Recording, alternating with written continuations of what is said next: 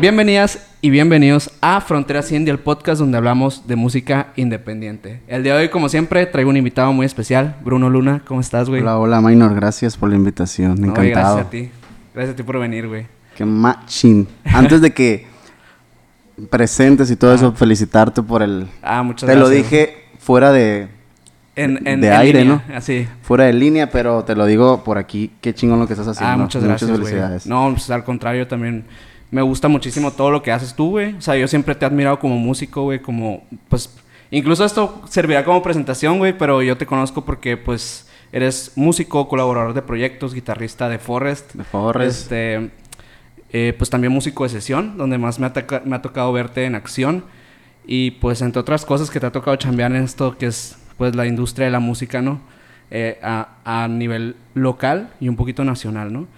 Eh, pero pues bueno, antes de empezar esta plática, nos gusta que se suscriban a este canal de YouTube. No olviden seguirnos en todas nuestras redes sociales como Fronteras Indie MX.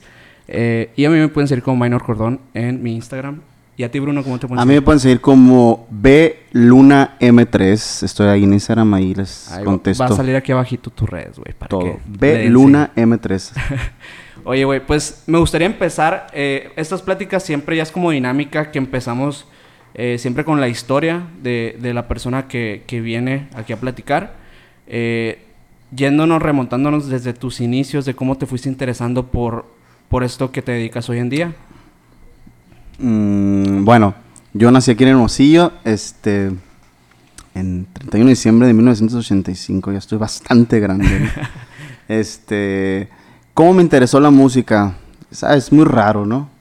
Bueno, raro entre comillas porque, por ejemplo, vengo de, de familias de tíos que les, que les gusta mucho la música, mucho cantar. No tanto que se dedicaban a, a ser músicos como tal, pero sí eran de que reuniones familiares, cantar. Este, inclusive tenía tíos que, que eran tacatacas, pues, ¿no? Ah, neta. Que, o sea, que yo...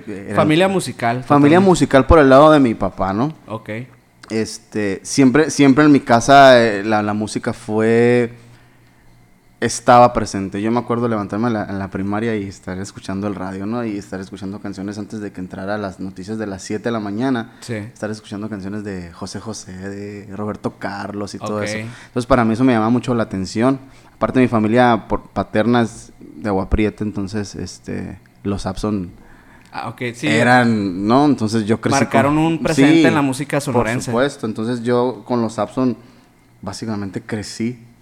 De- ¿Sabes, de la sabes que sí he tenido ganas de, de invitar a alguno de ellos al podcast? Se me haría muy interesante hablar con esos señores. Es súper interesante. No, Yo es que no sé ahorita, pues, por la condición de, de, pues, de, las, de salubridad y ese rollo. Como son personas mayores. Son personas grandes, este... Digo, yo creo que habría manera de conectarlos por medio de... Sí. De ahora Sería- la red. Sería muy interesante hablar Y con- también, con yo, ellos. luego platicamos de eso si quieres, o sea, tengo mi, mi familia que vive allá y, y conoce Sí. a ellos, ¿no? Digo, yo no los, no- nunca los he topado en persona, pero yo creo que si los veo me quedo así, ¿no? Que... Ajá. Híjole, o sea, mira quién está aquí. A la el, madre, el Luis. Miguel, ¿no? ¿Te das cuenta? este, pero digo, crecí con los Sapson, literalmente. Este, yo me acuerdo de niño tararear las canciones.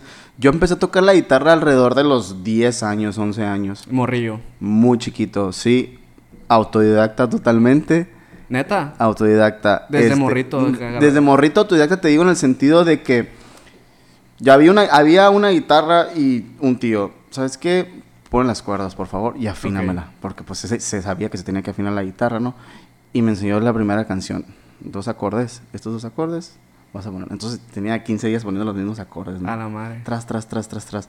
Iba iniciando en aquella época el YouTube, Ok. el internet, más sí, que como nada. que ¿no? las páginas. Las páginas, la cuerda.net que todos, o sea, yo era amante de la cuerda.net y imprimirlo, ¿no? O que sea, bien poquitas tablaturas te bien poquitas tablaturas.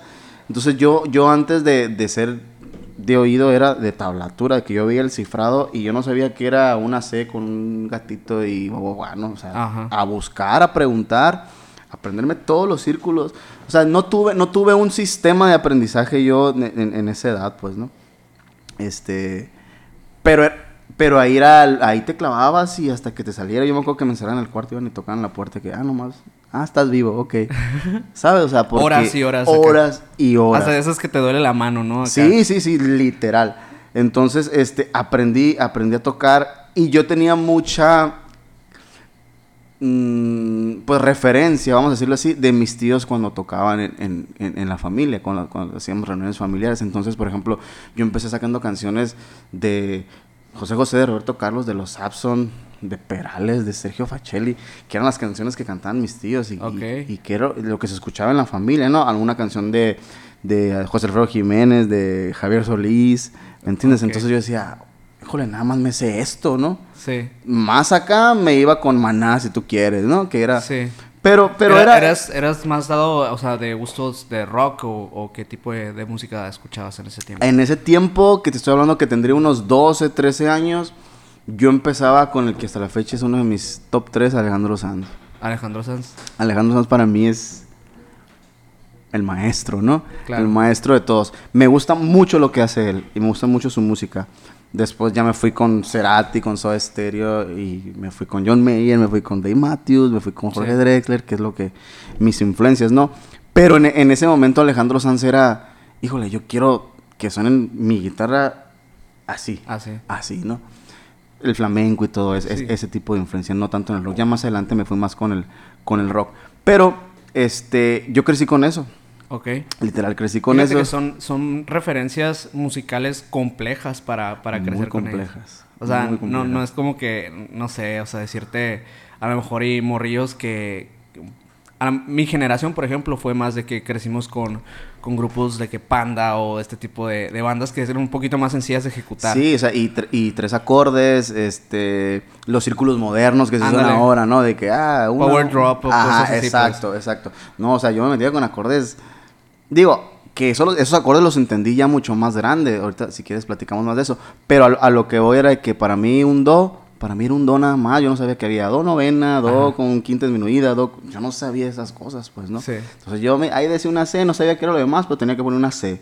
Y era lo que hacía, porque la C mecánicamente me la sabía. ¿Qué estaba Claro, haciendo? ¿Quién sabe? Ni por qué era una, una primera, tercera, quinta. Era puro, puro empírico acá el rollo. Literal, literal. Entonces yo aprendía mucho viendo, acordándome de mi tío y cuando mi tío iba a mi casa, que tío, enséñame esta canción de Joan Sebastián. Ah, sí, mira, aquí, tres tonitos de Señor de Rondalla. Ajá.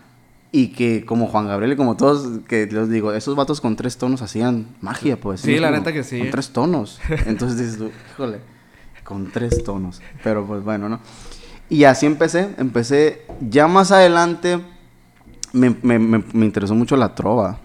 La trova. La trova, me gustó mucho la, la música de autor y la ejecución del, del trovador. Eso me, me llama mucho la atención. ¿Qué, que qué tipo de trovadores escuchabas? Ah, te estoy hablando desde Alejandro Filio, Seransky. Eh, Drexler no salía en aquellas épocas. Sí estaba, pero no era tan popular, no lo escuchaba tanto. Pero escuchaba a Miguel Insunza, Silvio Rodríguez, el clásico, ¿no? Clásico. Y todos partimos, al menos en mi época, partimos del nicho Hinojosa. Pues, ¿no? Ajá, sí. que diga que no, no es cierto, pues, o sea, algo tiene que, o sea, yo sé que todo mucho el mundo le echa por, porque, ah, Nicho Hinojosa no compone, y- pero, digo, es una persona muy inteligente, en mi, en, en mi opinión, muy, muy propia, pero, este, yo escuché a Nicho y dije, ah, bueno, ¿eso es trova? No, eso es trova, ok, pero es una referencia, pues, ¿sí me Sí. explico, partes de ahí, muchas canciones viejas que no conocías, se las saben porque las tocaba Nicho, pues, ¿me entiendes? Sí. Entonces- en, en ese tiempo, ¿cuántos años tenías más o menos? Yo con Nicho te estoy hablando que tenía 14 años, 15 años. Ah, también estás morro, la sí, neta, sí, sí, sí, sí, o sea, tengo 35 años. La tengo. trova, o sea. Sí, entonces, eh, digo, no, no era como que me chutaba a Nicho todos los días, pero era Pero te como gusta que... tocar. Ajá, pues, ah, voy a ver cómo toca fulanita canción y pues Nicho más o menos la toca así. No me salía igual, obviamente, pero, pero me daba una idea y conocía Sí. la canción que pues a lo mejor nunca la, lo hubiera escuchado en esa época con, Sí. con otra persona, ¿no? Eh, ¿En qué me quedé? Ah, ok. Entonces, este, de ahí yo seguía practicando, literal. Tenía mi acordeón de todas las hojas de la cuerda y todo me lo sabía de memoria. Me sabía solos de memoria, pero no tenía, como te digo, yo no tenía una razón de por qué pasaba por ahí. Yo sabía que la memoria no me iba a traicionar y tic, tic, tic, tic, tic, y era mecánico todo. Ok. Este, ya después empiezo con eso de, de estar tocando en, en, en- de estar tocando trova. Y, y como en el 2005, más Ajá. o menos, 2005, este, me habla una amiga y me dice, oye, este, me hablaron para tocar en un restaurante y no tengo guitarrista, me dice. La Priscila Tamayo, le mando un saludo a la Prista Mayo, no sé si la conozcan.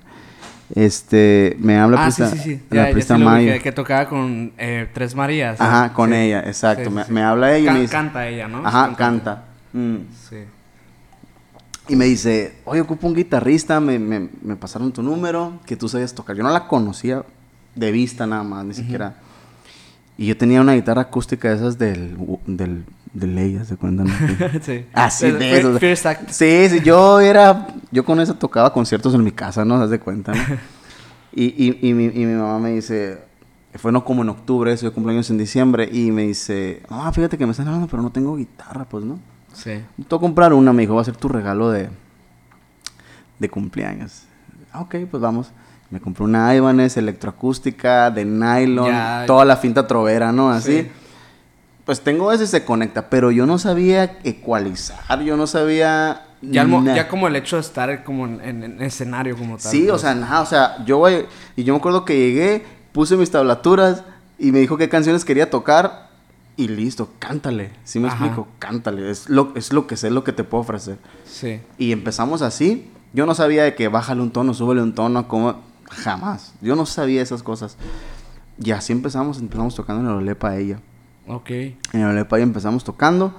Este, y luego se unieron otros, ¿no? Empezamos con el, con el Beto, Beto del Valle, con la Sara.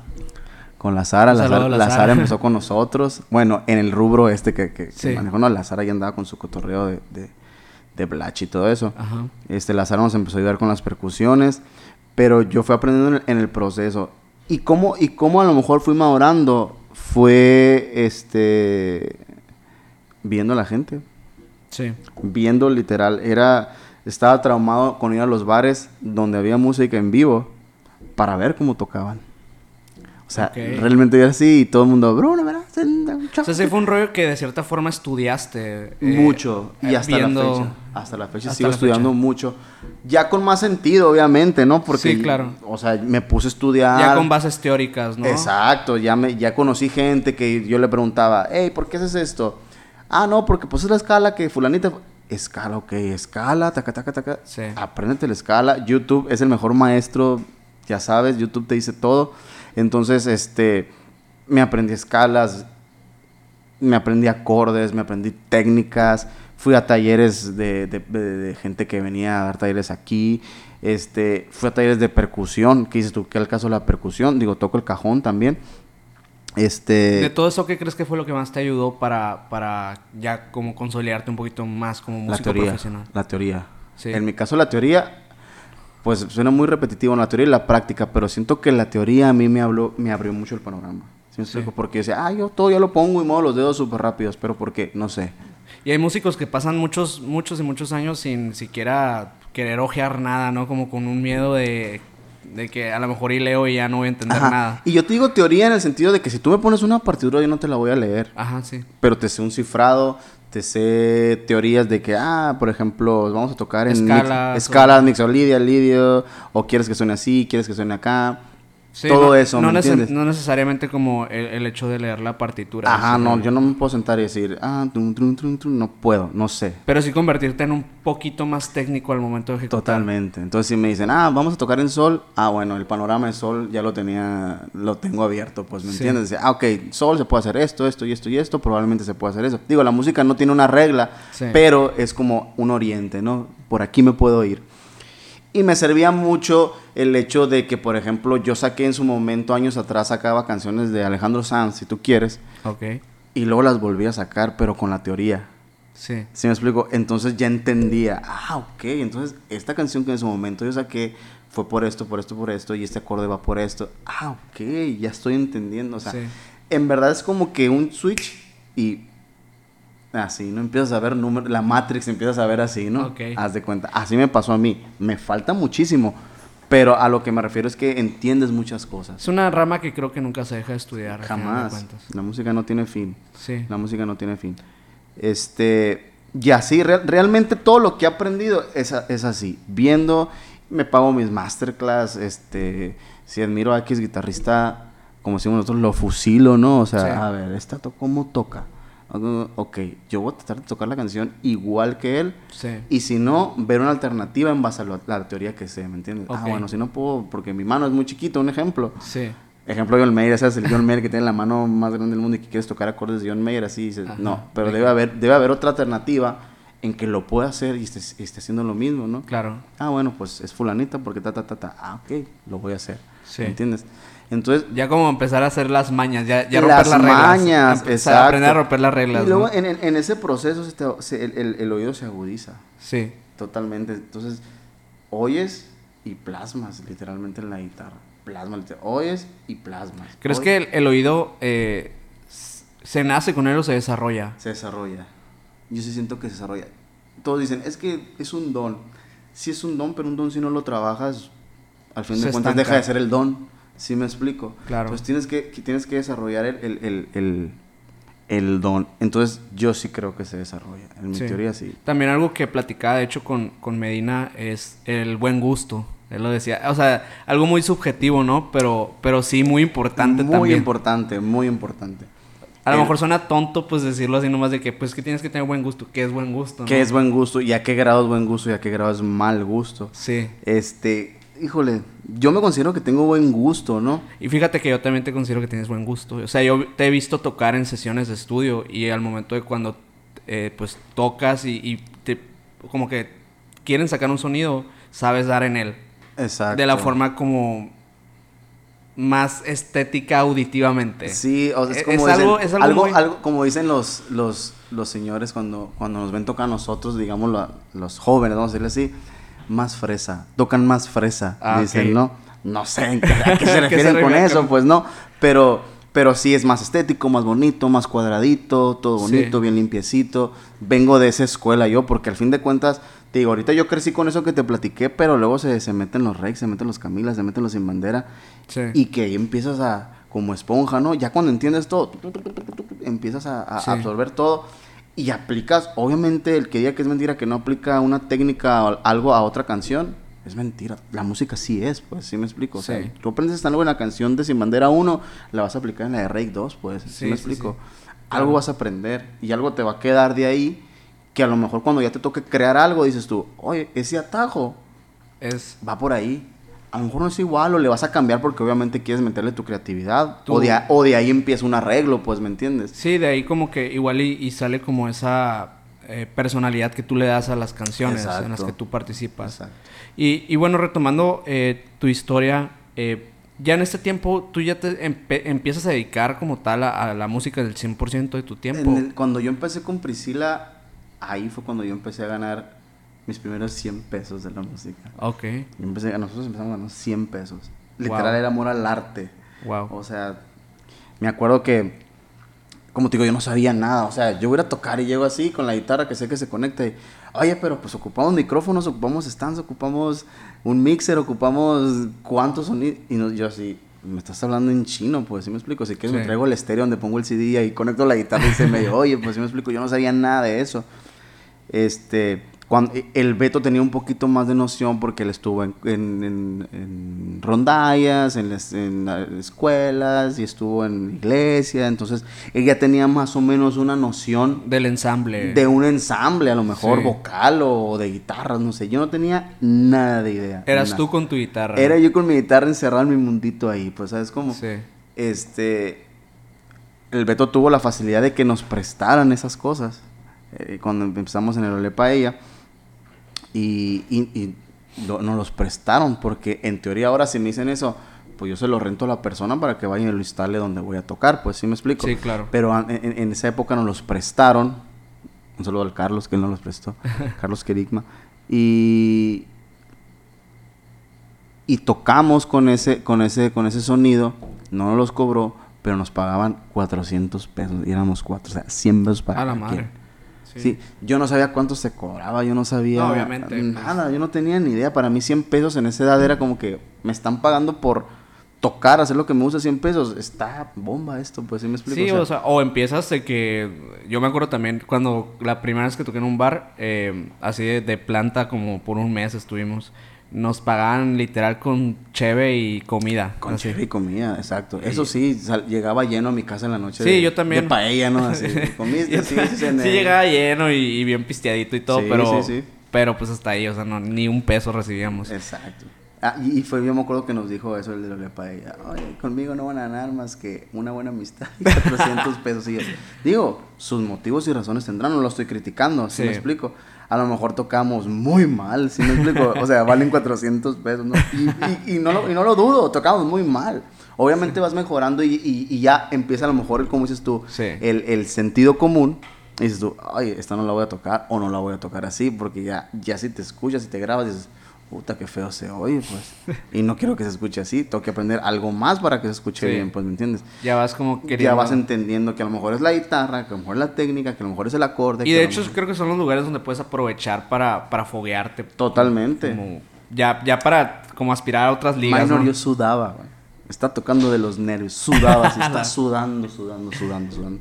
Este, y vas aprendiendo, vas aprendiendo. Y, y llega un momento donde está la decisión esta que dices tú. Es cuando ya empiezas a ganar, empecé a ganar dinero y es cuando dije, híjole, si gano 100 pesos, pues a lo mejor puedo ganar más, Sí. si sé más. Ok, y lo haces y ganas más. Entonces, en los bares así me fui, gané 100 pesos y luego 200 y luego 400 y luego... Ah, ok, ok. ¿Y cuántos días tocas? Tanto. Oh, ok. Sí. ¿Y qué debo de tocar? Pues esto, a la gente le gusta esto. Entonces, Te eso... vas aprendiendo un repertorio. Ya ahí aprendes el rubro de la música en el sentido de que esto es lo que se hace en bares, esto es lo que haces en, en- en arreglos, esto es lo que se hace en sesión, esto es lo que se hace en eventos, esto es lo que se hace guau, guau, guau, guau, ¿me entiendes? Ya se te abre el- claro. el, panorama, pues, ¿no? Entonces Sí. de ahí ya, ya empieza otro, otro cotorreo de que, ah, nomás conozco esto, ah, bueno, pues vamos ahora a ver qué hay por aquí, pues, qué hay por acá, etcétera, etcétera. Sí. Y este, este, eh, me imagino que este grupo se, se llega a deshacer por, por obvias razones del, del mismo bar, ¿no? O sea, del mismo Sí, restaurante. sí. de- fíjate, cuando salimos del Olé, es que éramos muy solicitados. Por 400 pesos todo el mundo nos quería comprar, pues, ¿no? Este... Nos hablaron de el Aqua, no sé si te acuerdas del Aqua, uno que vi por el Lo vi, lo veía.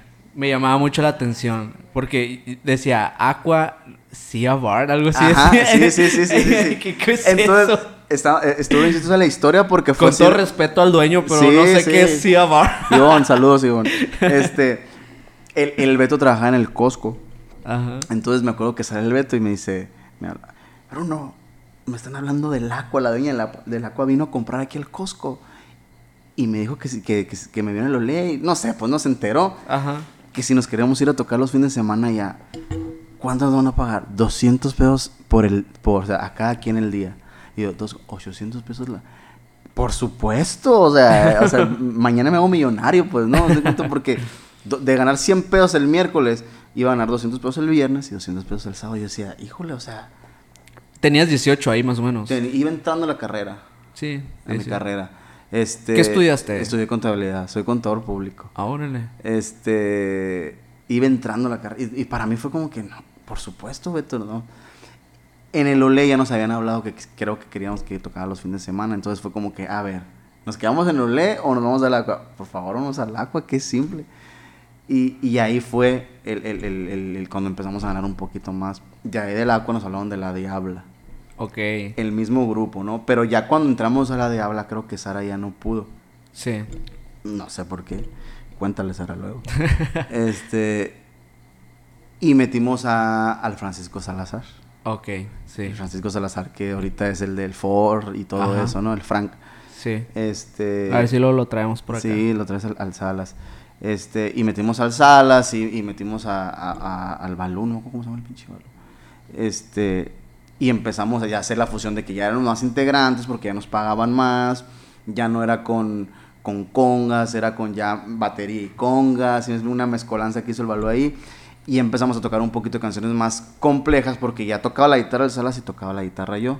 Y el. Beto cantaba, ¿sí me explico? Cuando, cuando estábamos en el ensamble de cuatros, el Beto medio tocaba la guitarra, entonces ahí estaba con una cuerda, bajeando con una guitarra, bajeando con Qué una locura. guitarra. Tum, tum, tum, tum. Digo, y la gente se prendía porque nomás nos sabíamos el tum, tum, tum, tum. Y la gente bailaba eso, pues, ¿sí me Ok. explico? O cantaba eso y era como que nosotros triunfamos, ¿sí me explico? o sea, coronamos, ¿no?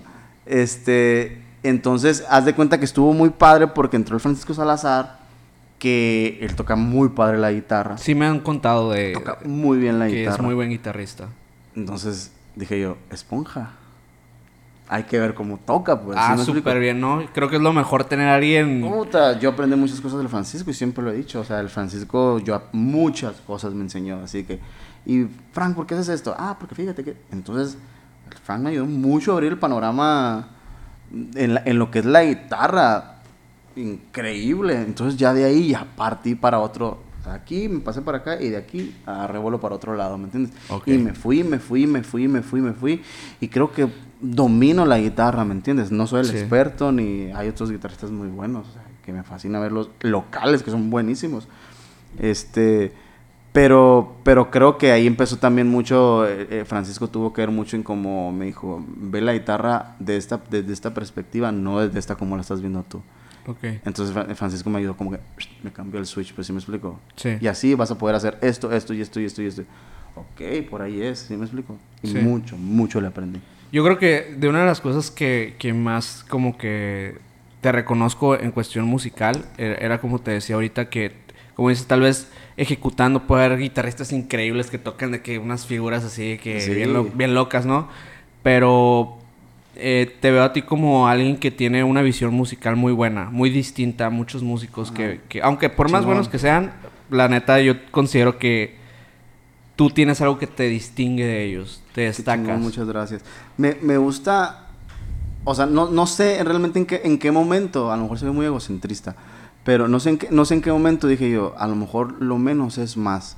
Claro. en la a lo mejor las mismas tendencias de la música que está ahorita, que todo es más minimalista, que todo es más sencillo, que menos es más. Entonces yo trato de hacerlo más, a lo mejor un poquito más limpiecito, Sí. pero que, sea agradable. Sí, de, de cierta hecho, manera yo pienso eso. Recuerdo, recuerdo una, una vez que es- entré a una escuela de música, eh, que es, es una escuela es popular aquí, que se llama Music Education Center. No sé si las- Ah, yo estuve ahí un has rato. topado. Ah, pues mucha gente no ha estado ahí, ha, ha ha rolado por ahí alguna Sí. vez. Eh, recuerdo que ahí tuve la primera clase de improvisación de guitarra. Nunca había tenido una clase así.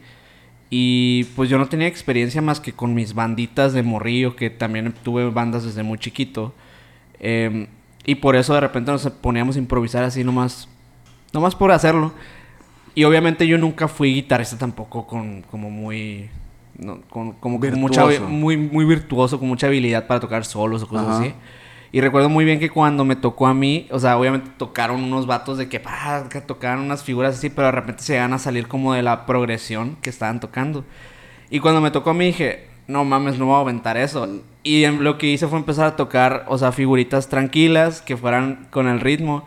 Y el maestro fue como que, eso es lo que tienen que Exacto. hacer. Y yo que, a la madre, güey. Y sabes que estás muy en los muy, muy, muy en lo cierto porque yo llevé, digo, estuve, estuve un rato también en, en, en, en MEC, pero también yo llevé unos talleres de improvisación con unas que ah, el, la- el Imcatur creo que los trajo de Argentina y unos- con los mismos que enseñaron percusión que te dije que entre unos talleres en la tarde daban de improvisación musical. Ok.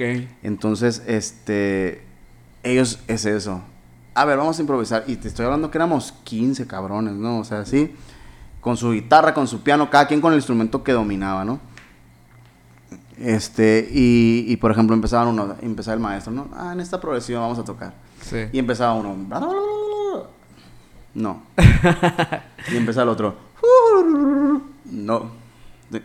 Y digo, no, no, fue mi caso, pero vi una persona que hizo pam, pam. Perfecto. Eso es.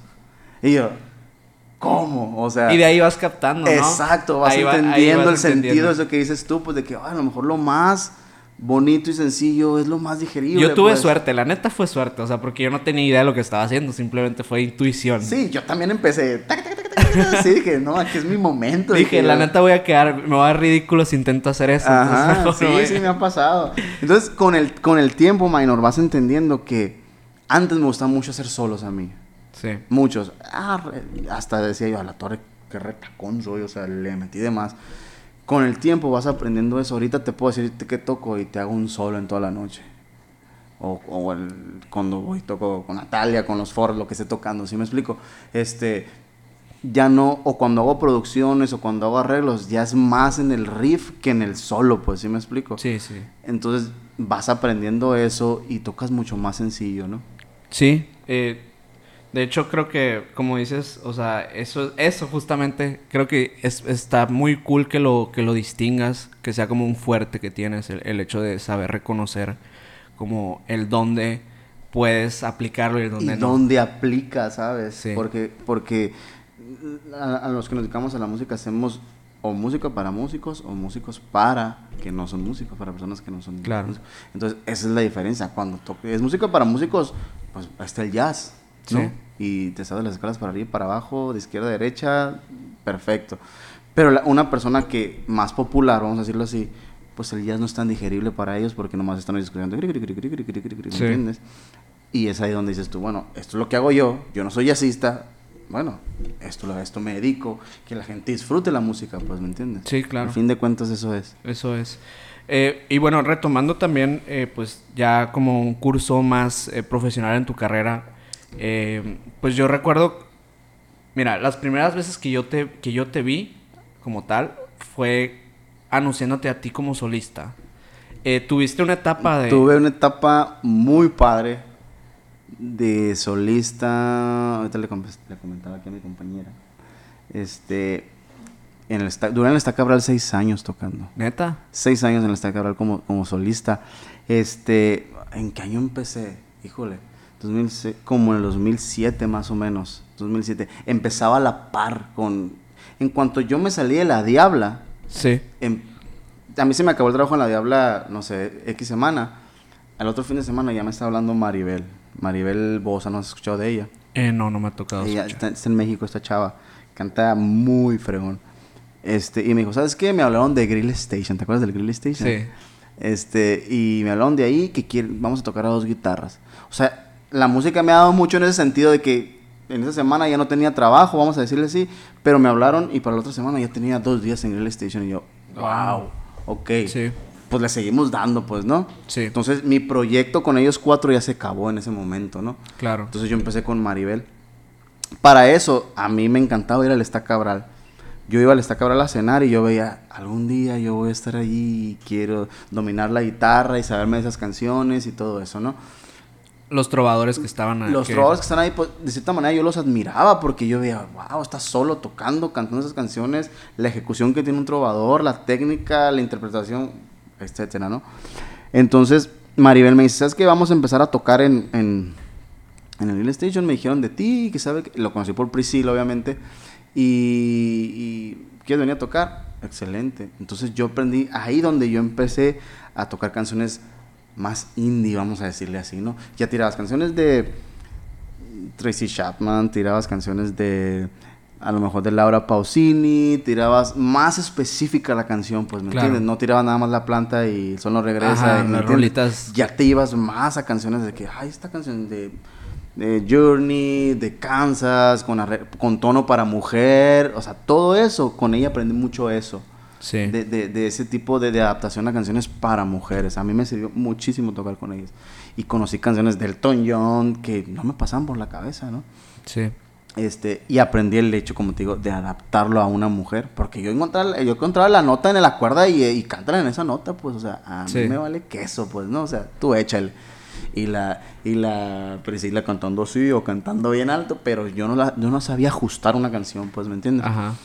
Y empecé con Maribel y Maribel ya veía cómo ajustaba, ya veía, ok, ¿por qué la tocas en ese tono? No, pues por esto, por esto. Órale. Empezaste a entender más Empecé cosas. a entender que la caja de Pandora se va abriendo, pues acá. Entonces, este, empecé con ella. Siempre había sido un sueño para mí tocar en el Esta Cabral. De, tendría 17, 18 años, más o menos. Y un día me dice, ¿sabes qué? Me hablaron del Esta Cabral, me dice Maribel. "Ah, Ok, pues yo, yes, vamos a tocar. No cantaba, yo, yo con Maribel nada más era el guitarrista. Ok. Y ella tocaba la guitarra y cantaba. Y te voy a contar así rapidito para no ser muy, muy largo esto. Este, eh, un día estaba tocando, me iba a tocar un sábado, de cuando iba a tocar con Maribel y no llegaba. No llegaba, no llegaba. A la madre. No llegaba. Yo pues... y yo tú así con la guitarra. yo acá. estoy aquí con la guitarra esperando a que llegue ella, pues, no, o sea, yo no canto. Estabas improvisando nada más. No, no, no, ni siquiera estaba en, en el escenario, no estaba montado, o sea, estaba yo así sentado enseguida del escenario, conectado, yo listo, hasta probé por ahí el micrófono así, ¿no? Ajá. Ah, sí, ya, ya nomás súbete, conéctate y canta, que la gente te está esperando, está preguntando por ti. Y no llegaba, no llegaba. Llega el Freddy Cabral, que es el dueño, y me dice, súbete tú, Bruno, me dice. A la madre. Y yo, Freddy, aguanta, pero yo, yo no canto, le digo, yo no canto, canto en mi casa. Canta lo que sea, me dice. La gente quiere música.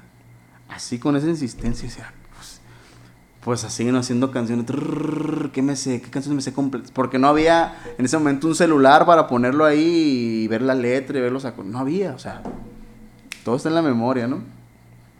Pues muy valiente el Bruno se subió. Y empecé a tirar canciones que yo me sabía de memoria, te estoy hablando. Tú ya habías cantado en- en- para, yo, can- yo cantaba en mi casa. para nadie más. Para nadie más yo cantaba en mi casa. Porque ni con, cuando tocaba con Priscila, con Beto, yo no cantaba. Ni en no- tu familia tocabas, cantabas. Ah, sí, yo can- lo que te digo, yo cantaba con mi familia o que, o que cantaba mi tío una canción y me sabía la canción y cuando estaba solo la cantaba, la, la tarareaba. Yo no sabía si cantaba bien o cantaba mal. yo canté. Pues me subí, dije, pues si va a pasar algo, va a pasar ya, dije, ¿no? Y sí, me subí, ta, ta, ta, ta, ta, canté. Te estoy hablando que casi una tanda me aventé de 45 minutos, ¿no? Entre una rola de Los Sausos de Roberto Carlos, una de Nicho que me acordaba, la de Oceransky que me acordaba por ahí, que traía más o menos. Obviamente ya para esas alturas ya dominaba un poquito más la guitarra. Este, llegó Maribel, se acabó la noche, ¿no? Y, y terminamos y llega Freddy, oye, ocupo una persona para tocar los martes. ¿Qué onda? Y yo así, órale. Ya dije, ya estoy aquí, ya me aventé, órale. ¿Y cómo te sentiste? No, estaba, para no decirte sudado, para no decirte otra cosa, pues no, o sea, o sea, yo estaba cantando, se te olvidan las notas, se me olvidan las notas, se me De esas que te tiembla la voz. Todo, ándale. El color, así, o sea, a la torre decía yo, ¿qué, qué está pasando? Pero sabía que era una oportunidad para mí, pues no, o sea, si Claro. ya me están dando un día, aprovechalo. Entonces el sábado terminamos de tocar, domingo y lunes no salía de mi casa, estar imprimiendo canciones, estar viendo, escuchando canciones. ¿Cuál era el top 10 del Está Cabral? Haz de cuenta, ¿no? De que, a ver, ojalá, Juro de Oceransky, este, El Unicornio Azul, todas las canciones clásicas que se escuchaban en el Está Cabral. A, a los meseros, yo me acuerdo. Oye, ¿qué canciones piden siempre aquí? Este, fu, fu, fu, ok. Un estudio completo del Sí, mercado estuve en Está mercado hice, por supuesto. Entonces, este, me aprendí esas canciones más la que yo me sabía y tenía mi repertorio ultra limitado, pues, ¿no? O sea, yo canto 15 canciones y no me alcanza el tiempo, o sea, no tengo para más, ¿no? Ok. Entonces era como que es martes, sales temprano, no ocupas tanto. Pero en el Inter ya te van pidiendo y ya me iba otros días a ver qué tocaban las otras personas y decía, "Ah, ok, esta canción hay que echarla, esta canción hay que echarla, esta canción hay que echarla. Ok. Y fue creciendo mi repertorio. Y ahí fue donde yo aprendí a improvisar. Oh, ok. ¿Sí me explico? Sí. O sea, si te fijas, a lo mejor en, en- en- en lo que llevo tocando, todo se me ha ido embonando en el sentido, ah, con Maribel aprendí a hacer esto, con Priscila aprendí a hacer esto, en, en el Está Cabral aprendí mucho a improvisar. Sí, igual, eh, igual creo que no hay mejor maestro que la experiencia, pues a final de cuentas. Totalmente, totalmente. podrás tener... Yo fui, yo fui una persona, por ejemplo, que, que fue a muchas escuelas de música, porque la neta yo siempre digo, como que yo la música la, la agarré a huevo porque no se me daba, pero el- Ajá, me esforcé la mucho para... insistencia. Sí. Pero la neta lo que me enseñó más, o sea, fuera de esas siete o diez maestros que tuve, o sea, yo creo de así de, de que fui meses con ellos, eh, lo que más me enseñó fue tener bandas y tener grupos, etcétera, donde pude aprender de personas que sabían más que yo, ¿no? Claro, y eso es lo mejor. Yo sí creo mucho en el dicho, júntate con los... Si quieres ser- mejorar, tienes que juntarte con alguien mejor, Mejor. que tú, porque vas a aprender. Yo, yo sí creo firmemente en eso. Y no nomás en la música, ¿no? En, En general, aspectos. en muchos aspectos de la vida. Este, pero ahí en esta Cabral, retomando esa parte, es donde yo aprendí mucho a improvisar. Sí. Y, y aprendí mucho el hecho de estar con la gente. Porque eras tú solo para el Está Cabral, ¿no? Para Sí. tu público. Y que era un público muy exigente. No, como te digo, ya te pedían canciones. Ah, Joaquín Sabina, te pedían La gente canciones- que iba ahí ya sabía lo que Claro, iba, a lo pues. que iba. Entonces, para mí era nuevo y reto, ¿no? O sea, ok, Sí. me to- entonces también fue un switch y me solté tic, tic, tic, tic, tic, y empecé a sacar canciones. Y había gente que iba a escucharte a ti, o sea, como tal. Ya, ese era, lo, ese era lo padre, que por ejemplo era del martes me quitaron al martes y me pasaron al jueves. Y del jueves me quitaron el jueves y me pasaron al sábado, que el sábado es el día... El día bueno. El día bueno. Ya había dos trovadores en la noche. Entonces, ¿sabes que tú vas a cerrar? Entonces, el, el que cerraba era el, el bueno. El bueno, ¿no? Entonces, de, seis años y era el que estaba cerrando en esta Cabral, ¿no? Después a lo mejor de un año que duré los martes. de haber sido tu sueño, pues, eh, alcanzar la Entonces, para mí Era, pues. estaba soñado yo, minor, de que tengo mi gente, mis tres personas que vienen a verme, pero vienen a verme a mí, pues sí me explico, les gusta lo que yo hago. Entonces, ahí donde empieza esa interacción de decir, oh, qué padre la música, qué padre la gente que recibe lo que tú haces, que te lo agradece, este, que dice, ya tocaste esta canción, que ya saben cómo la tocas. Todo eso empiezas a dominar a la gente, de que, a ver, buenas noches, este, ¿con qué empezamos? ¿Qué les gustaría escuchar?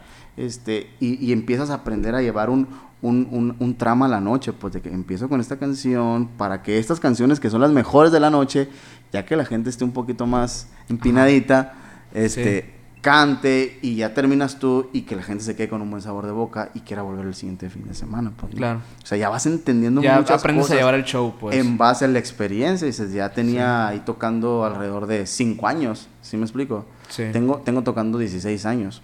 Ok. Tengo tocando 16 años tenía como unos 5 o 6 años tocando ahí. Y, y, es lo que te digo, vas aprendiendo de que aquellas que me equivoqué, aquellas que se me salió un gallo cantando, ¿y por qué se me salió el gallo cantando? Bueno, pues a lo mejor porque no calenté, a lo mejor porque, no sé, de la terapia que tú te das, pues, ¿no? Entonces, esta cabral fue un parteaguas muy padre, porque aprendí todas esas cosas, que después ya voy y toco a Chambrock, sí. con todos, cada quien subió de nivel, como decimos nosotros, subió de nivel. Y dices tú, bueno, pues combinó lo mío con el, talento de ella, el talento de él. Entonces ya se empezó a hacer una bomba aquí en Hermosillo, pues, ¿me entiendes? es, es, cuando hacen la chamili y todo esto. Cuando hacemos la chamili. Sí, eh, que... abrió Francisco un bar, se asoció con otras personas y dijo, ¿sabes qué? Pues los músicos ya los tengo. Sí. Hay música de martes a sábado. Este, por músicos no voy a batallar, pues, ¿no? Entonces era como que después de unos tres años más o menos que te estoy hablando de ese lapso, abran el Shamrock y los que tocamos en el Olé y en el Aqua, ¿sabes qué? Vénganse los martes. Ok. Ah, bueno, pues el reencuentro, haz de cuenta, ¿no? Como menudo, haz de cuenta. Y empezamos a tocar. Entonces empezamos a tocar y luego el miércoles hay otra banda, que una banda creo que estaba Sara. Y luego el jueves hay una banda donde estaba Lilia y el Claudio y el José Paredes ah, y yo y la Adriana. La Adriana de Forres. Ajá. Entonces ya éramos cinco, ¿no? Entonces, pero ahí fue necesidad. A ver, la Lilia toca la guitarra, ocupamos a alguien que toque el cajón. Pues yo toco el cajón. Yo lo toco. ¿Cómo se toca? ¿Quién sabe? Dame una semana y veo qué rollo, ¿no? Me clavé, ta, ta, ta, ta, y saqué mis primeros ritmitos, ¿no? Sí. Y me quedé como cajonista de ellos, pues, ¿no? Un buen rato duramos. Íbamos a eventos, así nos fuimos yendo, ¿no? Entonces, ya la combinación de estar, y luego era como que no puedo ir el martes, pero va a ir este por ti. Pero ven por mí, me puedes suplir el jueves, me puedes suplir el viernes. Entonces empezó esa interacción entre nosotros, donde nos empezamos a conocer de pe a pa, cómo tocaba ella, qué canciones toca él, qué canta él, qué no canta, qué le gusta, qué no le gusta. Y se hace la chamili. Ok. Se hace la chamili. Esa comunidad musical. La comunidad musical que pues ya tiene como unos 12 años, 10 años más o menos, no sé, promedio este y que la verdad ha sido el trabajo para todos nosotros ha sido el trabajo que hemos tenido hasta ahora no el que eh, la referencia del trabajo pues no ah tú eres Bruno sí. El de la Chamili pues no soy de la Chamili pero si te sirve la referencia venga. Sí ya como que te empiezan a ubicar te ubican. Ahorita gracias a Dios ya no me ubican tanto de Chamili ya me ubican. Bruno el de Forrest. Ah ok perfecto. Ok. De, de, hecho eh, o, sea eh, bueno quiero, quiero como ir dirigiéndonos hacia este proyecto que, que, que tuviste. Pero sé que antes de él hubo, yo creo que un parteaguas también dentro de como la, la, carrera musical que has llevado, que fue el proyecto de Natalia. De Natalia. Eh, sé que trabajaste con ella también como en, otras, en otras áreas, la estuviste apoyando en otros aspectos. Estuve con Natalia, eh, empecé como el 2014, 15. Yo soy muy malo para las fechas. Este. Me hablaron cuando recién empezó el proyecto de Natalia que lo traía el Germán. Saludo para el Germán. Saludo. Este. Me habla Germán y me dice: Bruno, ocupamos a alguien que toque el cajón, me dice. Ok. Ah, pues yo toco, ¿no? Para mí fue: voy y toco el cajón en un evento Nogales, me regreso y se acaba mi participación con, con el crew de Natalia, ¿no? Y vamos al otro evento para que toques el cajón. Va. ¿Sí? Entonces, yo en los ensayos siempre me ha gustado mucho a mí la dirección, pues, ¿sí me explico? Ya, o sea, no sé si lo traías de antes o no sé qué, qué, rollo, pero yo veía que nadie se ponía de acuerdo, pues, ¿sí me explico? Eran muy buenos músicos todos, pero nadie se ponía de acuerdo. Nadie decía, aquí paramos, aquí entra, aquí se hace el arreglo, aquí entra Natalia, aquí... Nadie decía nada. Entonces yo les digo, o sea, tienen que tenemos que tratar de hacer que brille ella, pues, ¿me entiendes? Sí. ¿Qué vamos a hacer? Hay que tener un intro de perdida, ¿no? Que Natalia que entre con un intro. Entonces como que yo empecé a agarrar esa, esa, esa batuta, ¿no? Esa batuta sin que nadie me lo dijera, o sea, a lo mejor y sin saberlo tampoco. Y sin saberlo, y sin saberlo, o sea, a lo mejor me metí en lo que no me importa, ¿no? este... Que a final de cuentas, de hecho, es algo que, que, que o sea, que a nivel profesional es, es, común, ¿no? Las bandas siempre tienen un director Tienen que tener un director. Yo no lo entendía, y a lo mejor yo lo hacía inconscientemente cuando empezamos a tocar en Aqua, cuando empezamos a tocar en La Diabla, con, con Maribel. Y lo curioso es que toda esta, todo este gremio de personas, o sea, no lo, no lo implementaba. Pues, o sea, personas que ya trabajaban de la música. Nadie lo implementaba. A lo mejor porque no nos pasaba por la cabeza, porque habíamos aprendido muy así por encimita, no sé. O el sistema que habíamos agarrado no lo aplicaba, no sé. No, no, tengo una respuesta para eso. Pero con, con Natalia de cuenta sí empezó entonces fue en el cajón, en el cajón, y ya me metía yo de que, oye Lilia, pero si tocamos esto, verás, y tú, Daniel, haz esto en el piano, y que el sax haga esto, y, y hacer los ensambles, todo ya con en base a lo que eh, ibas aprendiendo en el camino, las teorías que ibas aprendiendo, qué podías hacer, qué no podías hacer, el sentido común si lo quieres ver así. Este... En sí, en sí ¿tú qué crees eh, que deba o sea, ¿qué características tú, dirías tú que un director musical debe tener? El sentido común es principal y saber que la que tiene que brillar es el artista, no tú, no tu mejor solo, ¿me entiendes? Ok. No tu mejor arreglo. A lo mejor la canción no ocupa un arreglo y a lo mejor ocupa nada más la voz y la guitarra, la voz y el piano, o ocupa todo el ensamble completo, ¿me entiendes? Entonces yo siempre que con, lo que he estado con Natalia, he tratado de hacer eso, ¿me entiendes? Es decir, el sello, descubrir el sello del artista. Si te fijas, Natalia, en, en mi gusto, es muy flamenca. A mí siempre yo sé que es muy flamenca ella, ¿me entiendes? Tiene como, esas influencias, ¿no? esas influencias de que ah, esa colita que, que, que, hacen los españoles le gusta mucho. Sé que le gusta mucho Pablo Lorán, Alejandro Sanz, Rosario, le gusta mucho eso. Entonces, yo platicaba con ella y parte de las cosas que yo empecé a ver en ella es que a mí me gusta mucho esa influencia. Ok, ¿y si hacemos eso? más tirándole a ese rollo. Digo, no soy español ni flamengo, o sea, no tengo pelo de eso, ¿no? Y aparte no tengo pelo. Este, pero, pero entonces yo, si te gusta eso, pues vamos a hacer algo que se acerque un poquito a eso, ¿no? Que se acerque un poquito a eso. Entonces fue cuando yo ya empecé con Natalia, a ver, ¿qué te parece si este cover le damos ese toquecito? Sí. Sí me explico, porque yo, yo sentía que los covers de Natalia eran muy planos. Okay. ¿Sí me explico? Como que les faltaba... Sí, la, diferencia. Entonces, me dijiste, ¿qué es lo que crees que le falta a los directores o que deba tener un director? Es el sentido común, saber lo que el artista le gusta y, quiere, ¿me entiendes? Como director y saber de música, obviamente de, ensamble más que nada. Porque no puedes saber mucha música, pero saber qué, qué instrumentos tienes y qué puedes hacer con ellos.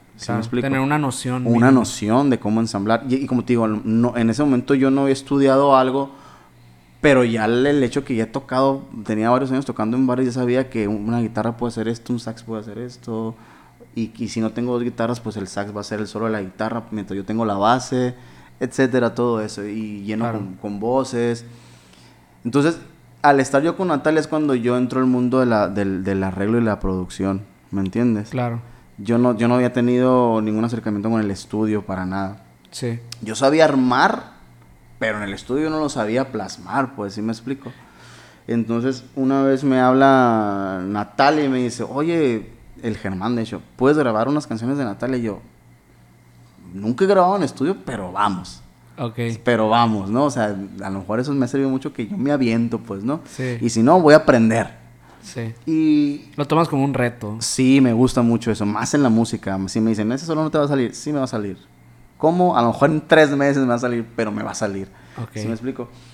tuve el acercamiento ese con Natalia, ya como que Germán me dice, ¿sabes qué? Tú vas, vas a pasarte la guitarra porque Lilia ya no podía, X cosa, o un, un, un conciertillo que no pudo Lilia, te vas a pasar la guitarra. Este, y les gustó mucho, ¿no? Sin- no, Lilia es excelente guitarrista. Sí, sí, sí. Puta, qué bruta para tocar esa muchacha. Pero me dijeron, ¿sabes qué? A lo mejor tú tienes, no eres tan virtuoso como la Lilia, pero tienes un control, ¿me Ajá. entiendes? Tienes palabra, tienes peso en la banda donde, hey, paramos, bajamos, subimos, arreglo, solo, habla Natalia. Entonces, de cierta manera, me fui acomodando el hecho de decir, ah, vas dirigiendo el showcito de, de Natalia, pues, sí. ¿no? Ahí detrás de bambalinas. Ajá, pues. exacto. Y vamos a entrar así, y vamos a tocar aquí, que haya batería, que no haya batería, etcétera. Todo lo que implica eso. Eh, y Germán se apoyó mucho en ese momento en mí y me dijo, oye, hay que grabar los covers de Natalia, Sí. pero pues se ocupa alguien que los grabe. Pues yo los grabo, ¿no? Entonces yo me acuerdo de estar grabando y el Germán del otro lado de Germán, ¿te gusta así? "Eh, sí, está bien, dale. Entonces fui entendiendo el proceso de grabación, ¿me entiendes? De que, ah, es por track. Yo no sabía eso, pues. Tu track y puedes encimar y puedes agregar y puedes quitar y puedes transformar y... po- Ok. O sea, fue súper nuevo para ti. Súper nuevo. En ese ¿De momento verdad no habías- súper- no habías de que te nada? lo juro que yo no había grabado nada. Wow. Te lo juro que yo no había grabado nada. O sea, no tenía ni idea. Yo, para mí, me iban a poner un micrófono así, de esos con los que cantas y así derecho, ¿no? Así. E- Esa era mi, mi intuición. Ajá.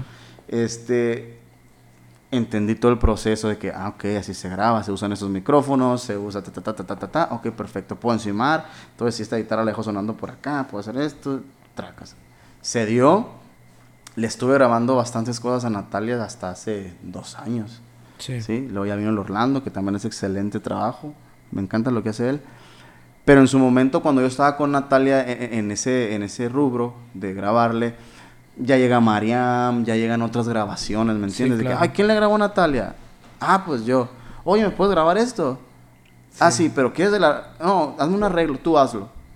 Entonces Sí. yo, yo ya empiezo con eso de que, ah, ok, perfecto, entonces... Sí, es cierto, no me acordaba que también estabas ahí con Mariana. Ajá, puedo, puedo vender eso, ok, puedo vender lo que pienso, ok, y no nomás soy guitarrista de un bar, puedo vender eso. Ya te diste cuenta que era como... eh, era una habilidad la que tenías, pues, el hacer, Exacto, el hacer exacto. construir como esos conceptos Ajá. en, en estudio.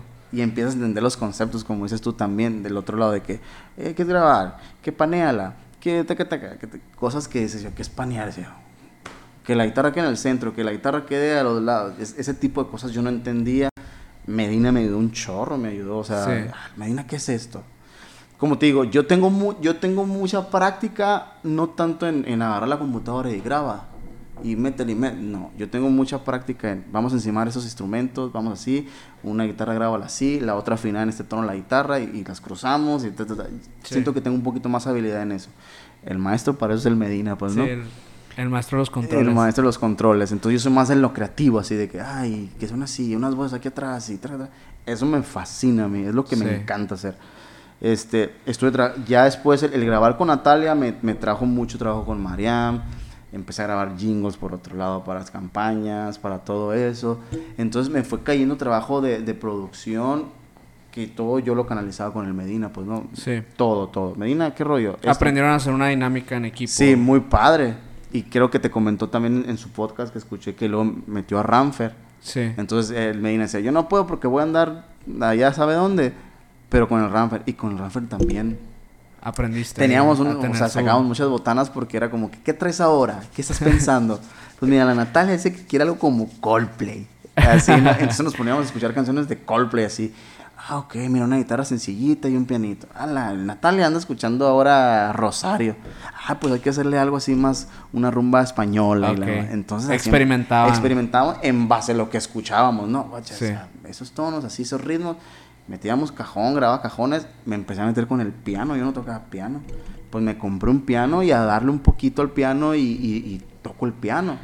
Y creo que ahorita los, o sea, la, la industria como tal de, de los músicos, de los artistas en general exige, exige eso que Todo, exacto. la- ser las ser herramientas. súper abierto a experimentar y a intentar cosas nuevas. Las herramientas. Porque ya ahorita todo está escuchado, todo está visto. Pues la neta lo que, lo que es lo de ahora es agarrar todos estos elementos y cre- e intentar innovar con estas herramientas que ya tenemos a la ¿Cómo, mano. cómo los puedes usar de la manera más sencilla, pero que estén bien presentes, ¿me entiendes? Sí.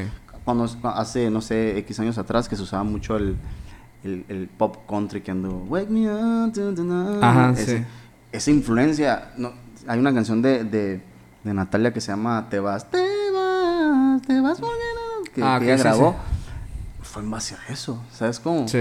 andaba toda esa influencia y Natalia tenemos que hacerte algo así para que en tus shows tengas una canción que, que esté para arriba porque no podemos estar durmiéndonos en cada Ajá. un, dos, tres. un, Tener, tener esos niveles en el, en el show también. Exacto, y pues como te digo, y te lo comenté ahorita, en esta cabra la aprendes a tener esos altos y bajos en el, en el show, decir, aquí es romántico, aquí le subo, aquí le bajo, aquí... Entonces necesitamos que el show tenga eso. Entonces yo me llegué a, me- a meter un poquito con Natalia en eso, en, en- ¿sabes que El show hay que hacerlo entretenido, Sí. Hay que hacerlo entretenido porque la gente, cantas muy bonito, pero la gente viene a divertirse y viene a consumir, pues, ¿me entiendes? Sí. Eh, y me metí en eso de la producción mucho, mucho, mucho, mucho. Todo eso que te estoy platicando a la par de seguir estudiando, ¿no? Claro. O sea, en mis tiempos, estudiar en las noches, leer, talleres, masterclass, viendo otros guitarristas, preguntando quién se atravesara, ¿cómo hiciste eso? Ok, eh, todo eso y que hasta la fecha, hasta hoy en día, yo tengo el hábito de estar estudiando. A ver, hoy son mis dos horas diarias. Estoy casi siempre agarro mi guitarra dos horas Sí. el día que no trabajo. A practicar, a sacar una canción, hasta el Baby Shark. Pues, ¿sabes cómo? O sea, Sí. Baby Shark. Baby Shark algún día me va a servir para algo, Shark. Pues sí me explico. Todo te sirve. Y yo creo que no hay que dejar nunca de, de dejar de impresionarse. Sí. Y es algo que a mí yo siempre me lo puse como meta. No pierdas la capacidad de impresionarte por algo. No de que, ah, ya lo toco. Ajá. No. Por más sencillo, hay algo que tú no sabes en eso, pues, ¿me entiendes? Claro. Y para mí siempre, siempre, siempre tuve como reto eso, pues, nunca pierdas la capacidad de impresionarte. De que, qué padre toca él, o X persona. Ah, sé que lo hago mejor, pero yo no sé eso que hizo él. A final de cuentas es lo que te hace mejorar. Exacto. Y, y, y eso yo Y que te quita también la frustración. la frustración y de cierta manera muchas veces el ego el ego del músico o el que hace arte muchas veces te va ganando y nos ha pasado Sí. ah sí pero tocó pero creo que le faltó River Ajá. creo que le faltó no entonces yo siempre he tratado de oye aterriza no pierdas la capacidad de impresionarte porque él hace algo que tú no haces pues me entiendes Sí. y que le- lo puedes conocer y puedes aprender Claro. y te va a servir para algo. A lo mejor te toca una grabación donde dices, y lo del River de aquel vato. Y ahí, y te sirvió para algo. Sí. Y eso es lo padre, pues, ¿me entiendes? Que, que, que tienes la herramienta tanto digital, tanto en redes, como una persona que te puede enseñar un tono que ni en cuenta. Ni en pues. cuenta. Ni en cuenta, pues. Entonces, eh, es- eso es como una de, las, de, de mis frases que siempre traigo yo en mi cabeza, pues, ¿no? Sí. De seguir aprendiendo. Tú, tú que estuviste, o sea, en, en este proyecto eh, tan cerca de un proyecto que, que fue el de Natalia Aguilar, que funcionó tan bien, que, que le ha ido tan bien pues, en, en su trayectoria, eh, ¿qué, qué crees que fue lo que hizo la diferencia con ella ante el público? Obviamente su voz. Su voz tiene que ver mucho. E- Es una, es una niña muy talentosa, muy talentosa y, muy profunda en, en lo que canta, ¿no? Yo creo que su capacidad de interpretar es muy importante. Pero yo creo que si me pides un punto de vista así muy conciso, fueron a, tuvo que ver mucho las versiones Ok. las versiones. Y te, lo, y, y te lo digo no porque lo haya hecho yo, te lo digo porque yo estuve desde el 1 claro. que inició hasta un, mucho más adelante, ¿me entiendes? Entonces yo veía que, y te lo expliqué ahorita, que sus canciones eran muy planas, ¿me entiendes? Sí. Entonces decían, ah, sí, cantas muy bonito, sí. Pero Dios, por el otro lado, sí canta muy bonito la eso, pero me durmió. Ujú. Entonces yo escuchaba eso como director y decía, tenemos que hacer algo Para que... para que no digan ese comentario, para que digan, canta muy bonito y tocan muy bien y me divertí. ¿Sí me explico? Entonces, cuando empezamos a versionar con Natalia, sí se dio un despegue fue mucha diferencia. Claro, tienes que volver a la balada, que es su esencia, ¿sí me explico? No estoy Sí. diciendo que no toque balada, no, no, no, no. Natalia sin una balada no es Natalia, pues sí me Sí. explico. Pero tuvo que ver mucho cuando le empezamos a dar ese dinamismo al, al, al, al- al- al show de ella, pues de que, ah, hay que meter un sax, ya más alegre. Y Tanto el show como su contenido. Exacto, y, y siempre un saludo para Natalia, siempre le decía, Natalia, salte el cuadrito, le decía, salte el cuadrito, porque la Natalia se paraba a cantar y está en un cuadrito así, ¿no? Ajá. Sí. Y el cuadrito del piso le decía el del mosaico. Me, tocó la primera vez que cantó en, en un evento. Natalia, Sí. de me- veras. Sí, me le puse el sonido esa vez, recuerdo. Le- un amigo ahí le ecualizó. Y me acuerdo mucho de ese día porque también estuvo Mariana y estuvieron las, ahí- las Ok. dos cantando ahí en una, en una reunión en de, de, de la familia de Germán. Órale. Ah, ok, ya más o menos sé. Fue algo así acá, bien Ajá, en casa de sencillo. En casa de Germán, Fue en creo, casa de. Germán. Ajá. Pero sí había, o sea, bastan- bastantita gente en una reunión así, creo que de, de trabajo o algo acá. Pero, pero sí me llama, me llama mucho la atención, obviamente, el, el hecho de comparar, eh, pues, ese evento con ya verla en Esa Parque La Ruina. O Ah, sea, exacto. Entonces, que- en ese inter yo le decía a Natalia, salte el cuadrito.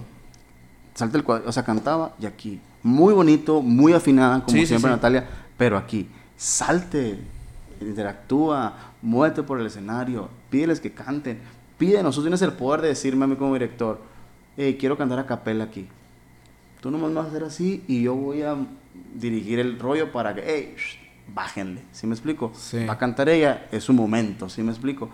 Sube a alguien a cantar en el show. O sea, todo ese tipo de, de tips entre todos, no te estoy diciendo que nomás yo, Sí, claro. este fue lo que fue dando esa confianza a Natalia de desenvolver- desenvolverse en el escenario, que eso ayudó mucho a levantar a Natalia, pues me Sí, entiendes, ya también. veías un show de alguien que tomó video en el concierto de Natalia, ah, mira la morra que livianada, subió a cantar y, y pide un shot Natalia, Ajá. se pide un shot y que se venga a tomar un shot contigo y ya cantaron con Natalia para ellos les estás haciendo la noche, pues sí me explico, Claro. entonces Y creas ese- esa interacción con el público, ¿no? Porque lo bonito y el talento ahí estaba. Sí. ¿Sí me explico? Ocupar nada más el, el- lo dinámico del, del, del concierto, pues, ¿me entiendes? Sí. Entonces, eso fue un parteaguas muy grande para ellas de decir, ah, ok, ya entendí y ya hablaba entre canciones. Esta canción, muchas veces, su speech, ya sabes, Sí. fregón, no le hace, es tu speech, es tu esencia, pero haz algo diferente, pues. ¿sí Sí. Si el concierto se va a hacer tenue así, haciendo otras cosas, no importa, esa es tu esencia, pero que se haga algo diferente nada más, pues, ¿me entiendes? Sí. Eso fue un parteaguas muy grande para ella, pienso yo. El talento lo tiene, la disciplina la tiene. Este, pero, pero eh, trabajar en el proyecto de Natalia para mí fue muy importante porque para mí me, me abrió las puertas para muchas cosas, pues, ¿me Claro. entiendes? para entender mucho también el hecho de que pues, las redes, qué, qué canciones tirar, poder arreglar, eh, etcétera, todo, todo lo que conlleva al proyecto Natalia, pues, ¿no? Sí, no, yo igual estoy súper, súper agradecido con ese proyecto, con Germán y con Natalia. de aquí. Sí, también Germán. aprendí muchísimo de ahí. También Sí, yo me acuerdo que tú graba- les grababas los los videos, grababa, ¿no? sí, ahí empecé mi carrera de, de videógrafo con Sí, ellos. qué fregón. Y, o sea, y, es, y lo bonito de esto es que te ayudes. Al, Claro. al fin de cuentas, haces muchas amistades, son muchos conocidos, la chamile, si le quieres decir así. Es que te ayudes, la música es para compartir, pues, ¿no? Claro, O sea, sí. la neta, El y hecho la- de conocer gente, conectar con más personas. claro, o sea, si yo no te hubiera conocido, Minor, qué fregón tu proyecto. Y contigo yo te vi que grababas, pues, ¿sí me explico? Sí. Y qué padre que ahora puedo estar platicando esto contigo Sí, y, sí. y da- y darle otro giro a la amistad, al, al tema, Claro. a tu trabajo, apoyarte en tu proyecto. Eso está muy fregón, Sí, pues. la verdad es que eh, este, este podcast también viene por eso de, de querer eh, pues, conectar otra vez con personas, con volver a esto, a esto, al medio musical, eh, como me gustaría, como el de, en, o sea, apoyando y mostrando lo que hay detrás de, de bambalinas, ¿no? Sí, como dices sí. ahorita que estamos platicando antes de grabar, que pues que dar un espacio a, a, a que la gente que quiere trabajar en esto, que quiere entender un poco más de la industria, el cómo se maneja Sí, y todo o sea, este es- rollo. Es, una chamba muy difícil, entre comillas, de mucha constancia. Sí, Sí, de estarte preparando, de estar, como te digo, aprendiendo, desvelos, perdiéndote. O sea, súper cliché lo que digo, pero es verdad, pues. sí. De que no, que te pierdes fiestas y te pierdes novias y te pierdes amigos. Y, sí, cierto, porque estás tocando a las once y media de la noche o cuando todos están en la fiesta. Sí. La, fiesta, pues, ¿me entiendes? Pero dices tú, bueno, a esto me quiero dedicar, yo no quiero estar de godín sentado en las mañanas. Ajá. Sacrificas eso por eso, dices, sí puedo. Ok, llego más tarde nada más a la fiesta, pues, ¿sabes? Como, no pasa nada. Y, y bueno, eh, retomando eh, tus proyectos, eh, pues ya como como el proyecto actual que, que tienes es Forest. Forest.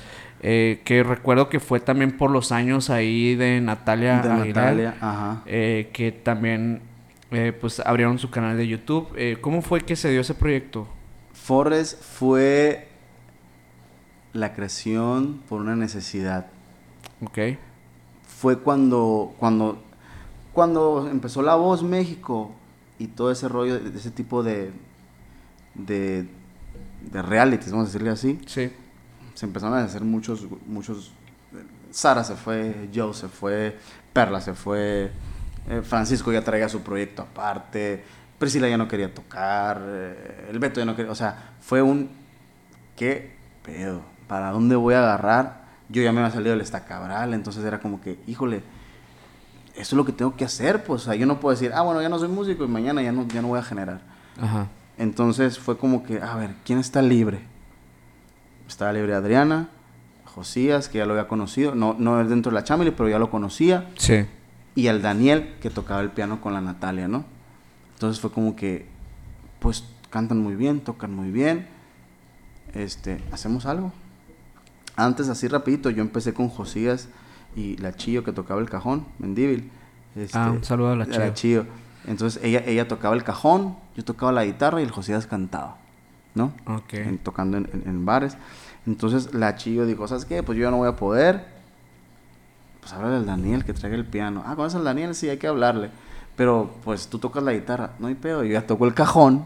Yo me paso el cajón, pues. No tengo problema, pues, ¿no? Entonces ya era la guitarra de Josías, en el piano el Daniel y yo en el cajón, ¿no?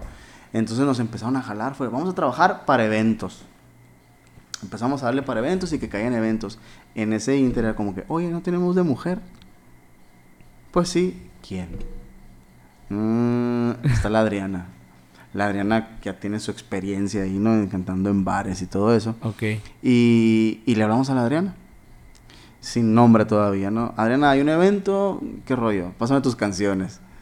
Ah, sí me las sé, no me las sé, me las Ah, sí, ok, vámonos, vamos a tocar.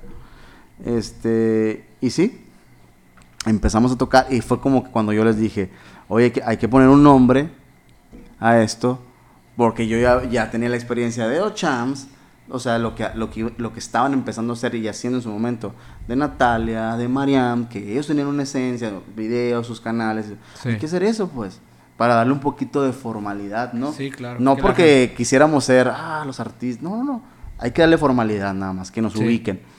Entonces fue, ¿qué, ¿qué nombre ponemos? ¿Qué nombre ponemos? ¿Qué nombre ponemos?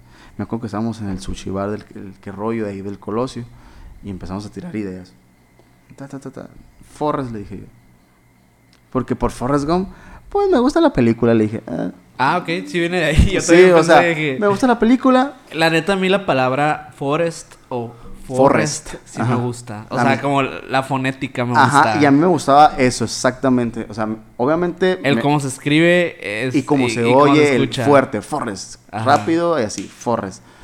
Y fácil de aprender, ¿no? Porque antes, los chams, los sams, los fams, ¿cómo se llaman? No, chams, Forrest. O sea, algo fuerte. a fuerte, así lo que pensé yo. Así. Reconocible. Entonces fue como que... que dijeron, ¿sabes qué? Vamos a dejarlo por mientras, ¿no? Para tener, para mandar a hacer unas tarjetas para los eventos y empezar a volantear, de cuenta, ¿no? Y, y se quedó. Sí. Se quedó, o sea, Forrest, Forrest, Forrest, Forrest, Forrest. Entonces, ya, pues si, si la gente nos está conociendo por eso, con ese nombre, pues, ah, Forrest, no se ve mal. Y te haces a la idea de que te llamas Forrest, pues, ¿no? Entonces, este, empezamos a tener mucho trabajo. Así de, de, la nada, así de la nada. Oye, puedes tocar en mi evento, puedes tocar en mi evento, puedes tocar en mi evento. Oye, pues hay que hacer un video. Ok. O sea, fue, fue antes, fue antes el que empezaron a generar eventos antes de, de tener un canal de YouTube. Sí, ah, mucho antes, mucho antes. Yo creo que al casi al año empezamos a hacer videos de, de estar tocando ah. en eventos, ¿no? Este, Entonces, grabaremos con el Medina. Entonces fue que, ¿sabes qué? Les dije, yo me voy a ir a grabar, les dije. Yo voy a grabar todo. Porque no puede porque yo trabajo, yo voy a grabar todo. Cuando esté todo la, la, maqueta, ya van y grabamos. Ellos se encargaban, al principio se encargaban mucho de las voces, nada más ellos. Pues el, Daniel, el Josías, eran los que ensamblaban las voces. Ok. Yo, para lo vocal no soy tan bueno, la neta, en, en esas cosas. Sí. Y, y, ellos sí le entienden mucho. Ah, que le das una tercera baja y ya sabes, ¿no? Sí. Y, y ellos, o sea, yo, les entregaba el track así, con piano, con cajón, con bajo, con todo. Yo les hacía todo el, el careo que haz de cuenta. Y ellos llegaban, encima la voz y luego llegaba Adriana. Y ellos coachaban a la Adriana, pues de que, ¿sabes qué? Aquí es así, aquí es acá. Y empezó a funcionar ese sistema. Pues yo grabo todos los, instrumentos y ellos hacen los ensambles vocales y Adriana canta.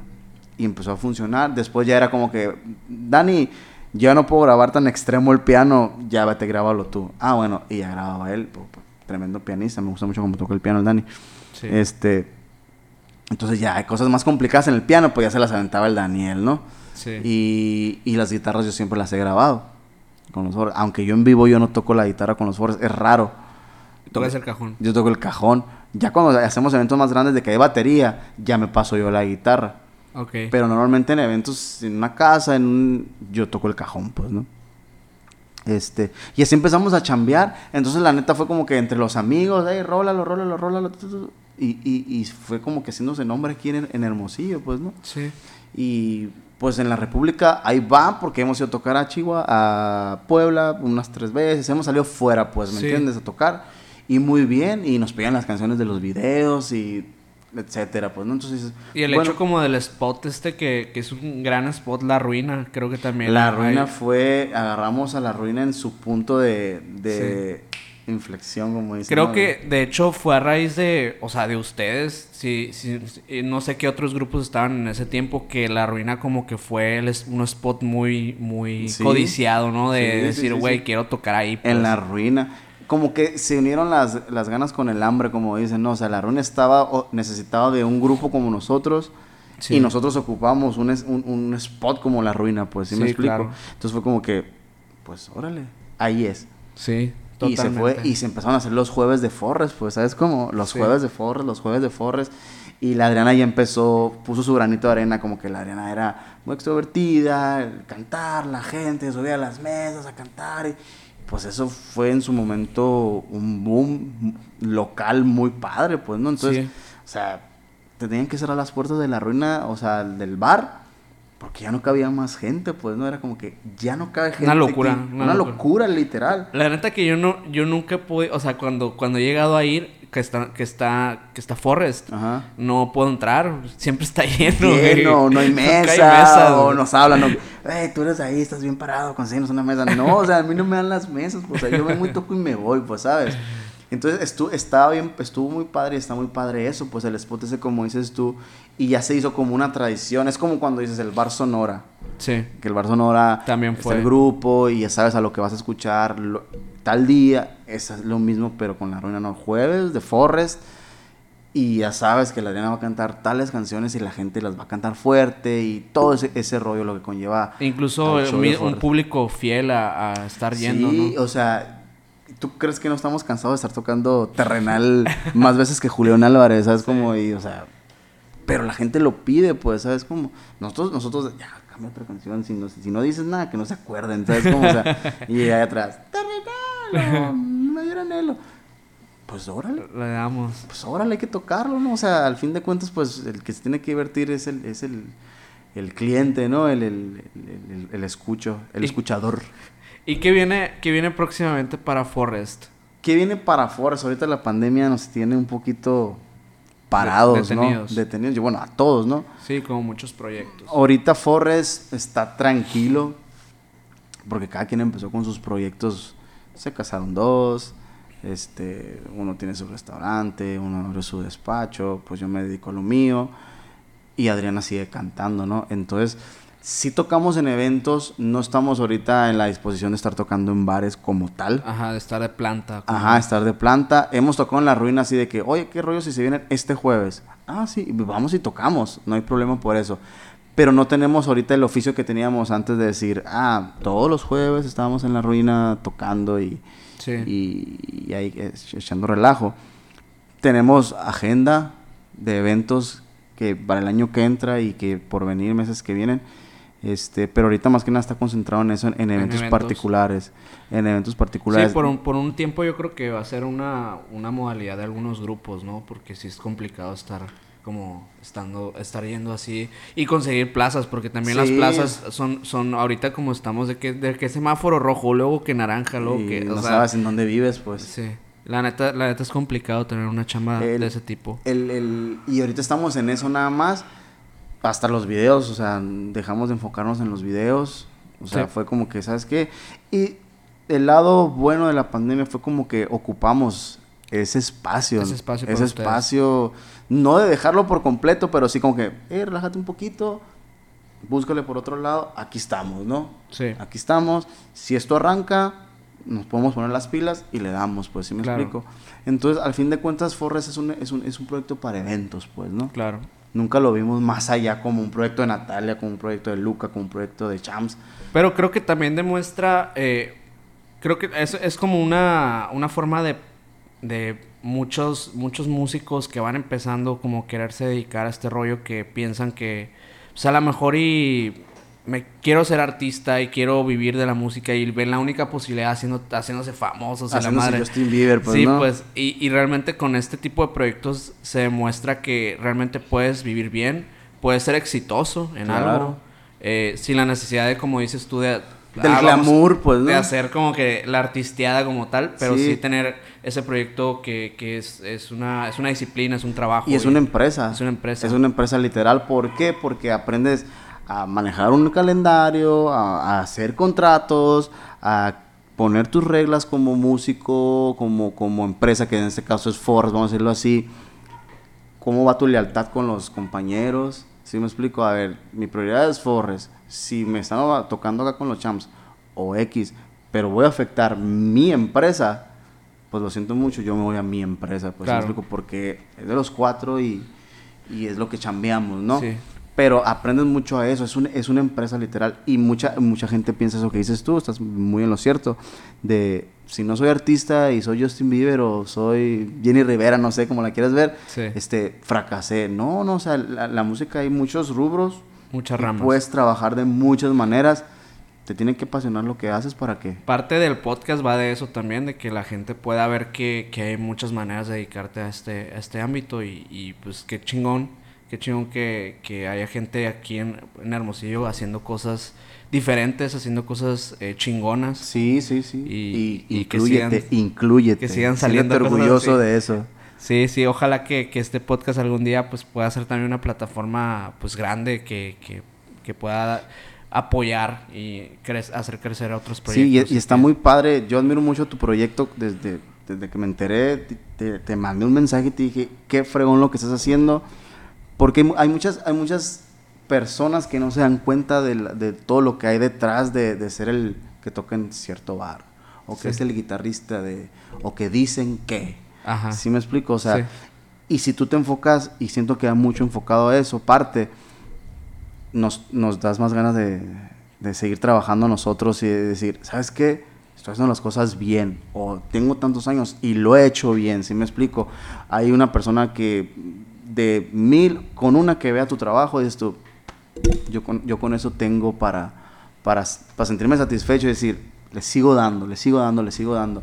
Entonces, a mí, te dije, sentí un aliado en la guerra, como te dije, de que, hermano, siento un aliado, o sea, un aliado de decir, defiende la otra parte del artista, pues, ¿sí me explico? La, la, que nadie ve, las otras bambalinas, lo que hace un Medina, lo que hace una Sara, lo que hace un Bruno, lo que hace un Caro, ¿me entiendes? Todo eso, dices tú, híjole, nadie nos ubica. Ah, sí, el de par de haces. No, pero el vato es un musicazo, ¿sí me explico?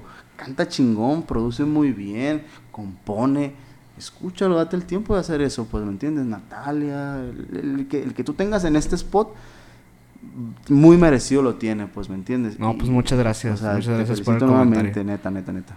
Este, y bueno, tenemos como una dinámica antes de cerrar el capítulo. Siempre, eh, pues tengo una pregunta que les hago a los invitados. Eh, referente, pues, obviamente las personas que, que, ven este podcast, muchos de ellos, pues, son músicos o se quieren dedicar a la música o, o, de alguna manera ya lo han hecho o, no sé, como que tienen, andan viendo por ahí también. Ese gusanito. Ese gusanito, ¿no? Entonces, yo te quiero preguntar, ¿qué le puedes recomendar tú que te has dedicado tantos años a esto? Eh, a una persona que se quiere enfocar en, alguna en algún área en, la, en esta industria que independiente en México? Yo digo, bueno, son muchas cosas, no es muy amplio, pero creo, yo siempre he dado como recomendación la pasión, ¿no? Que te guste realmente lo que estás haciendo. Y lo digo, seas músico, seas contador, seas licenciado, si estudias y no te va a gustar lo que haces, pues de ahí empezamos mal, ¿no? Claro. Entonces, número uno, yo creo que te apasione lo que haces, porque no vas a sentir la carga de académica, de trabajo, de aprendizaje, no la vas a sentir porque te gusta. Sí. Aunado a eso, ahí va la siguiente parte, prepárate. Prepárate, en domina el instrumento, como digo yo, por detrás y por delante que puedas estar platicando y estar sumando y dividiendo al mismo tiempo, pero tú no estás dejando de hacer lo mismo. Y, y mucha es carrera de, de, resistencia, no carrera de velocidad esto, ¿no? Es, es, mucha resistencia. ¿Qué otra cosa te puedo agregar? No pierdas la capacidad de asombro. Eso, yo insisto mucho en eso. Un gran consejo. No pierdas la capacidad de asombro porque si te gusta lo que hace él, tú vas a querer aprender eso y vas a aprender algo. Y luego ya vas a aprender de él lo que tengas que aprender y te vas a pasar a otra capacidad de asombro de cierta persona y vas a seguir aprendiendo. Si tú llegas a un momento donde dices, no, eso ya lo sé tocar, ya me la sé, perdiste. Sí. perdiste, perdiste. Y mucha humildad. Claro. Y mucha humildad.